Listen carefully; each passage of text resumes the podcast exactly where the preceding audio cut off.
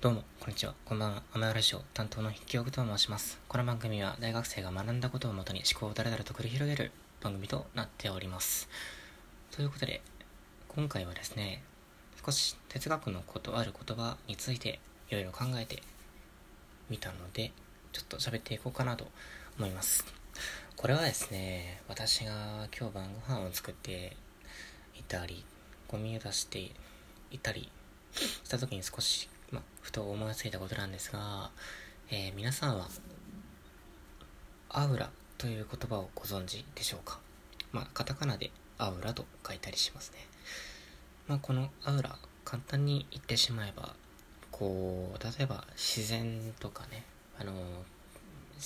山や海とか、そういったところにこう出かけた時とか、まあ、そこに足を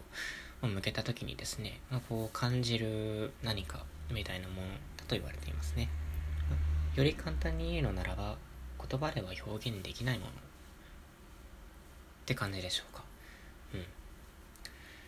まあ、言葉で人間本当に感動した時は言葉が出ないというふうに言われているので、そういったところにもアウラというものは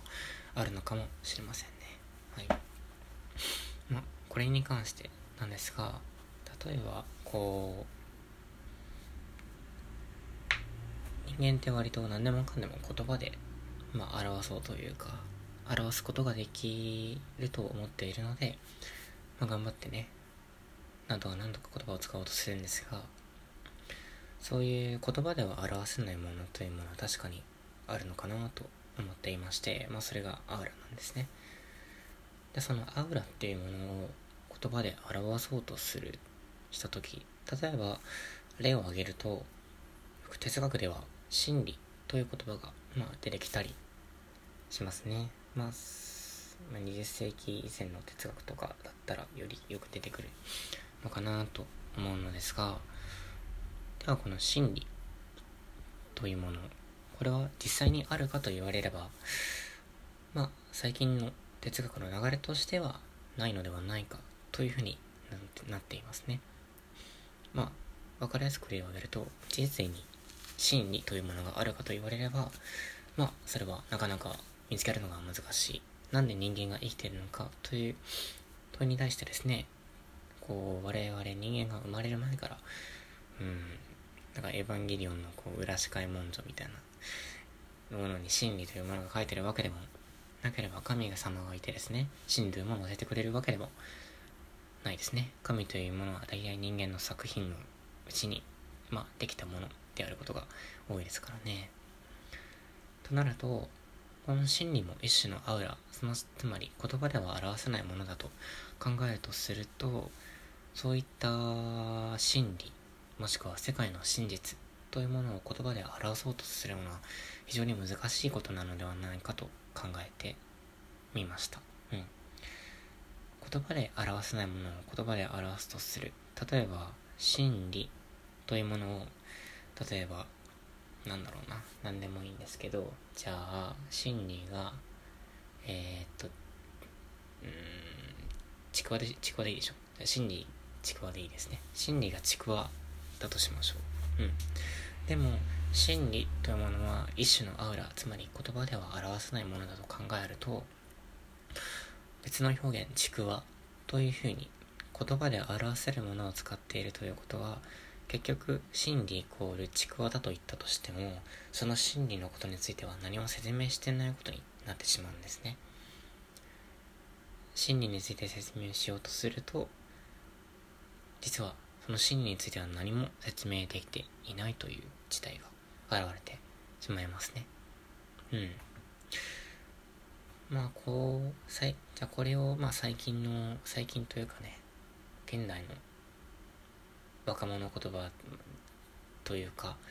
こう人間の言葉の使い方に少し話を寄せて考えてみましょう。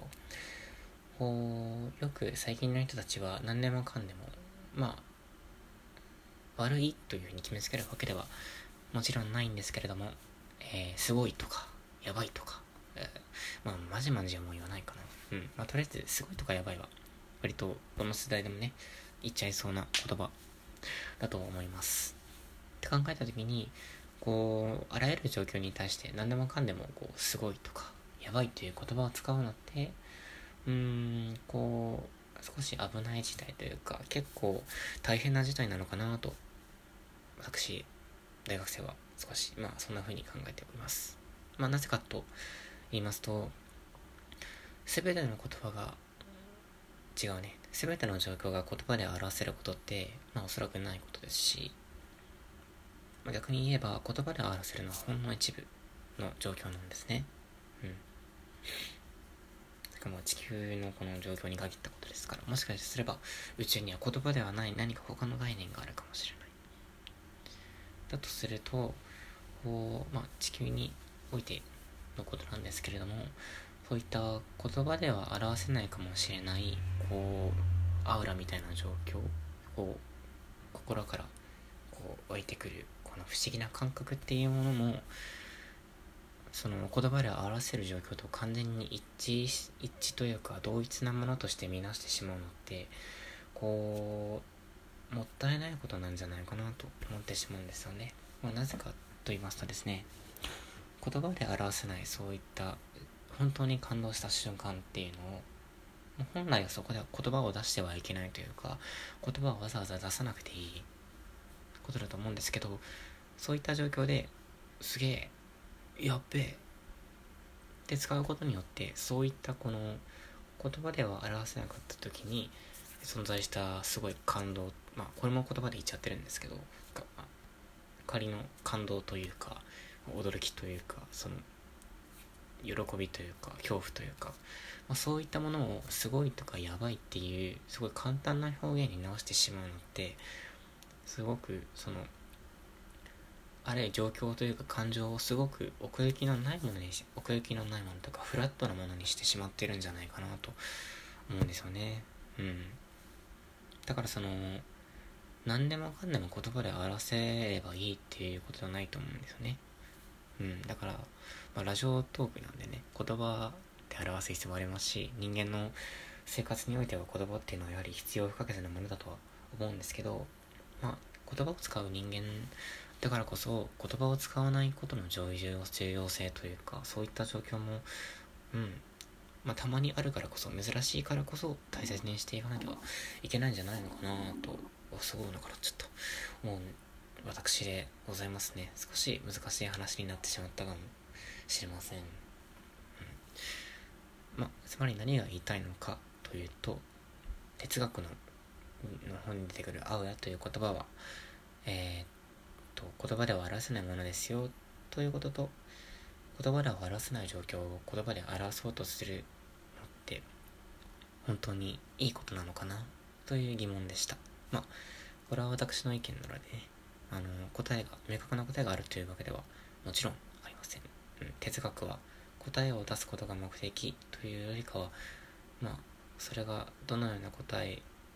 に行き着く過程を持っているかということも重要であったりしますからね。はい。では、ということで、えー、今日のアマヤラジオ担当は筆記用具でした。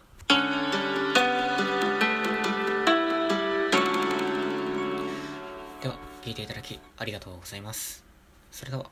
さようなら。